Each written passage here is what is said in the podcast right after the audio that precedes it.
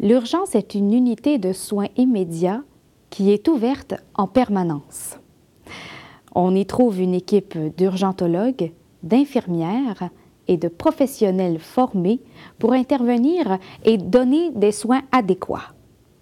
À leur arrivée, les patients sont évalués par une infirmière qui détermine leurs priorités en fonction de leur état, selon l'échelle de triage et de gravité, ETG. Cette échelle comporte cinq niveaux. Le patient qui a besoin de réanimation ou dont la vie est menacée est pris en charge immédiatement. On le classe au niveau 1. Celui dont l'état nécessite une intervention d'urgence, mais qui n'a pas besoin de réanimation, est classé au niveau 2. Le délai d'attente est d'environ 15 minutes.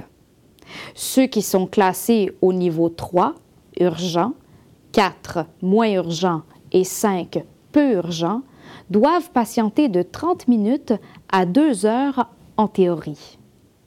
Dans la réalité, ces délais sont bien plus longs.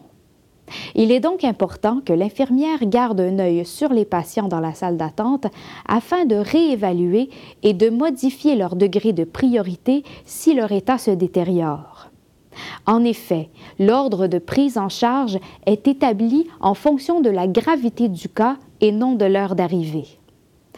En plus de classer les patients selon l'ETG, l'infirmière au triage peut prendre certaines mesures thérapeutiques pour soulager ou stabiliser les patients en attendant l'urgentologue.